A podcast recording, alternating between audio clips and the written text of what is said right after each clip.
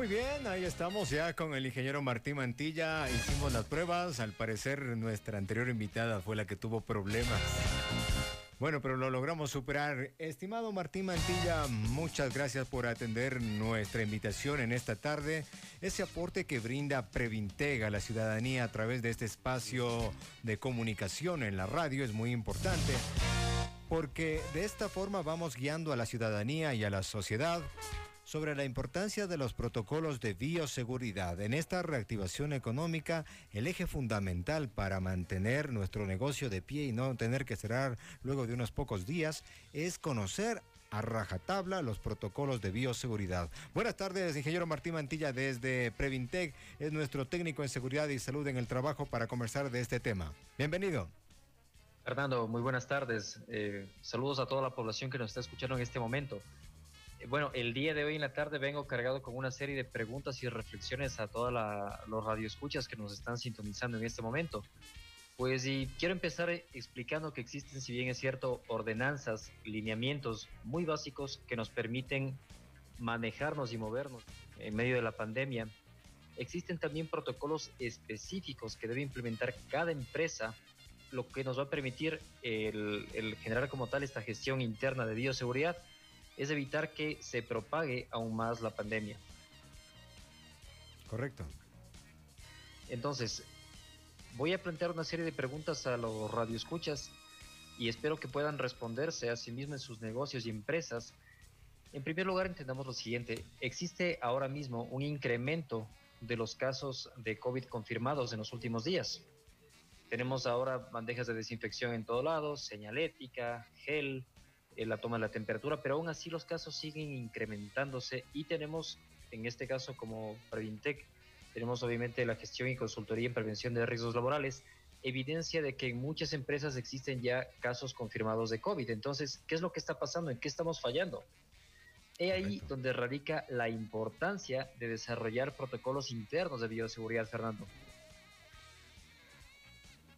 Entonces, eh, empecemos con la primera pregunta para los radioescuchas. ¿Cómo sabemos si un trabajador que ha regresado a sus actividades es portador del virus pero es asintomático? ¿Qué peligros pueden existir al usar productos químicos para desinfectar superficies? Puedo utilizar amonio cuaternario, puedo utilizar hipoclorito de sodio, puedo utilizar cloro, puedo mezclar estos agentes químicos. Qué importante. Los, sus empleados pueden comprender los escenarios donde se produce contaminación cruzada, comprenden lo que significa contaminación cruzada, puedo operar máquinas o equipos que usen varias personas, ¿sí? los equipos de protección que deben utilizar mis empleados para evitar otro tipo de riesgos asociados a los equipos de protección personal, cómo debo monitorear el estado de salud de mis empleados y lo más importante, si es que tengo un caso confirmado de COVID-19 en mi empresa, ¿qué es lo que debo hacer? ¿Debo seguir trabajando? ¿Debo cerrar mi negocio? Debo poner en cuarentena todo mi personal. Todo ese tipo de preguntas se resuelven implantando protocolos internos de bioseguridad. Qué gran pregunta, ¿no? Mejor dicho, una toda una ruleta de preguntas para los empresarios que empiezan a reactivarse. Frente a esta situación, yo creo que todos deberíamos, al reactivar nuestro negocio, hacer justamente un checklist de todas estas preguntas para saber si podemos reaccionar. Y una gran pregunta es, ¿qué hago si uno de mis empleados da positivo? ¿Cómo sé que los demás no se eh, infectaron del virus? Y en sí, ¿qué voy a hacer? ¿Cuál es de aquí para adelante, una vez que se confirme que tengo un infectado dentro de mi empresa? ¿Cuál es el futuro? ¿Qué me va a pasar? Entonces, por ello la importancia de los protocolos de bioseguridad, ¿cierto? Efectivamente. Es fundamental que si queremos evitar que nuestro negocio, que ya está reactivándose económicamente, colapse por una persona que esté contagiada, porque dimensionemos un poco el escenario de un empleado que esté contagiado Tendría que hacer una investigación de todas las personas con las cuales he tenido contacto. Tendría que hacer pruebas rápidas o pruebas de PCR para determinar si es que existen casos positivos y de llegar a determinar que existe como tal contagio dentro de la organización. No puedo seguir funcionando de ninguna manera. Tengo que mantener aislamiento, realizar cuarentena y sobre todo hacer un proceso de investigación muy, muy arduo que colapsaría cualquier tipo de, de empresa que esté intentando reactivarse. Entonces, la invitación a la ciudadanía que se lo tome bastante en serio en estos días es importante entender que debemos estar un poco limitados de acudir a centros, lugares donde se puedan concentrar muchas personas como mercados, en lugares en donde se ha apreciado que existen focos de contaminación. Entonces, tomemos en serio la elaboración de protocolos de bioseguridad. Recuerden que en Previtec realizamos asesoramiento gratuito a todas las empresas y empresarios de negocios que deseen reactivar sus actividades con protocolos de bioseguridad. ¿Cuál es el eh, en este caso el protocolo que ustedes siguen cuando, por ejemplo, llama a un empresario y le dice, ¿sabe qué? Quiero que me ayude. Tengo, por ejemplo, un asadero de pollos. ¿Cómo me puede ayudar? ¿Cómo le van guiando al cliente? Por supuesto, Fernando. En el caso que exista la posibilidad de realizar una investigación a través de los medios digitales, a través de videollamadas, a través de los medios telefónicos, es la primera opción que optamos. Si es que no existe esa facilidad, tomando todas las medidas de bioseguridad, vamos a revisar, hacer una inspección como tal de las instalaciones, a constatar cuáles son las medidas de bioseguridad que han implementado y sobre todo a dimensionar el contexto propio de la instalación de trabajo. Les pongo el ejemplo de una empresa que utiliza un taladro de pedestal, el mismo que iba a ser operado por más de cinco personas. Entonces, ese aparato tenía que ser desinfectado de una forma específica, tomando en cuenta que tenía componentes eléctricos. Entonces, hay que trabajar específicamente en las máquinas, en los procesos, en los productos, en el canal de distribución. Es decir, cada empresa tiene una forma muy particular de manejarse y tiene que desarrollarse protocolos específicos para que se eviten cometer errores por imprudencia o por desconocimiento. Entonces, el asesoramiento que brindamos es integral eh, una vez el, empresario comprende la magnitud y el alcance de los servicios que podemos brindarle, obviamente llegamos a desarrollar un trabajo mucho más a profundidad, pero todo asesoramiento lo estamos haciendo de forma gratuita, así que nos pueden contactar, estamos para servirles. Muy bien, estábamos revisando antes de empezar esta entrevista el que en ya suma 22 casos de coronavirus en 24 horas confirmados, o sea, va ascendiendo esta estadística. Y lo que nos preguntan en, el sistema de mensaje dice, por favor, puede pedirle que nos aclare cuál es la diferencia entre una mascarilla de las que están vendiendo actualmente cualquier empresa y una mascarilla de las que venden, que dicen que son para los doctores.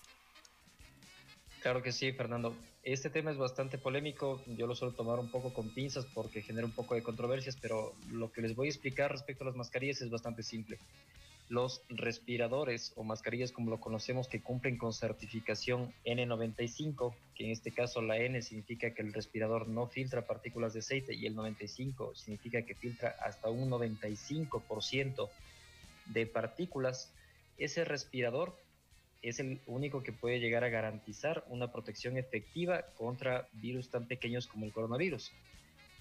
El resto de mascarillas si es que cumplen esta certificación, que es una certificación otorgada por un organismo internacional llamado NIOSH o NIOSH, que es un organismo estadounidense de seguridad y salud en el trabajo, si es que el fabricante de la mascarilla ha, atravesado todo un proceso de certificación, eh, ha enviado sus muestras, han calificado a través de ensayos técnicos para obtener esta calificación de, de seguridad, pues es un respirador que es adecuado para filtrar partículas. El resto de respiradores que no cumplen con esta característica, lastimosamente, no van a ofrecer esa, esa calidad de protección que necesitamos. Y no servirían para primera línea, sino más bien los, serían tapabocas. Correcto, sería así. Lo importante es recordar que es fundamental el lavado de manos constante. La contaminación cruzada es uno de los primeros escenarios en los cuales se produce el contacto con el virus. Es decir, yo topo un objeto, dinero, eh, picaportes, eh, perillas de, cualquier tipo. Cualquier objeto puede tener impregnado eh, como tal el virus y si las manos me llevo a la cara o si no tengo la prolijidad de lavarme las manos frecuentemente, aumenta incluso el contacto del virus. Entendamos que el virus no está, no está flotando en el aire, ¿sí? A menos que una persona estornude y se disperse en el ambiente por varios minutos, el virus no se encuentra como tal en el aire, se sedimenta o se asiente en superficies y al momento de toparlas y llevar las manos a la cara podemos contaminarnos. Entonces el lavado de manos, por favor, es de las medidas más importantes que debemos tener eh, presentes todo momento.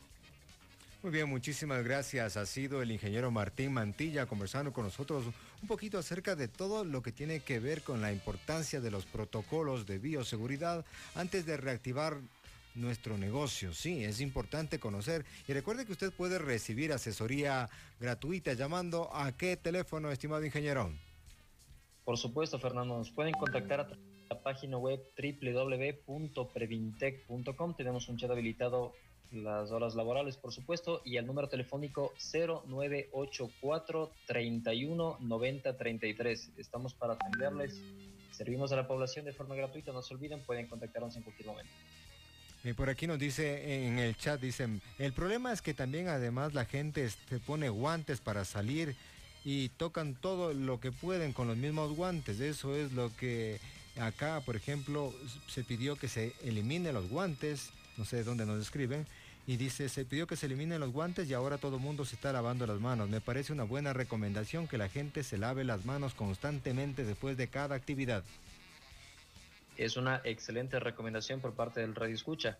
El uso de guantes fue descontinuado debido a que se crea una sensación falsa de tener limpia las manos al tener los guantes. Entonces, como dice el radio escucha, es, muy bien que las personas manipulan todo tipo de superficies creyendo que están sus manos limpias o que no están creando contaminación cruzada. Entonces, correcto. desaconsejable completamente el uso de guantes y a lavarse las manos y mantener sobre todo el distanciamiento físico, que es sumamente importante en estos días. Que es la distancia de dos metros. Correcto. Ese distanciamiento físico va a apoyar mucho a que podamos tener contacto con personas que puedan portar el virus, sean asintomáticos y simplemente con el hecho de hablar o que una persona tosa, pese a que lleve una mascarilla, puede llegar a proyectarnos partículas que puede llegar a contaminarnos. Entonces, no se olviden el distanciamiento dos metros, hacerlo con mucha responsabilidad en estos días. Es sumamente importante que seamos más estrictos, más minuciosos en el cumplimiento de las medidas de bioseguridad. Sin lugar a duda. Muchísimas gracias. Ha sido el ingeniero Martín Mantilla desde la empresa Previnte, que son expertos en seguridad y salud en el trabajo y le van a asesorar gratuitamente llamando al 0984 3190 33. Gracias, ingeniero Martín Mantilla. Una muy buena tarde y felicidades al programa por darnos estos espacios para poder promover esta información que es tan útil para la ciudadanía. Y adelante que, todos vamos a poder salir de esta crisis. Claro que sí, aquí estamos para sumar y aportar a la reactivación de nuestra provincia y de nuestro Ecuador. Señoras y señores, marcamos 17 con 36. Es momento de irnos a un corte comercial. En este instante nos vamos a ir al corte comercial. Retornamos enseguida. Recuerden que a las 17.45 y unos minutos más estaremos con nuestro segmento de emprendedores.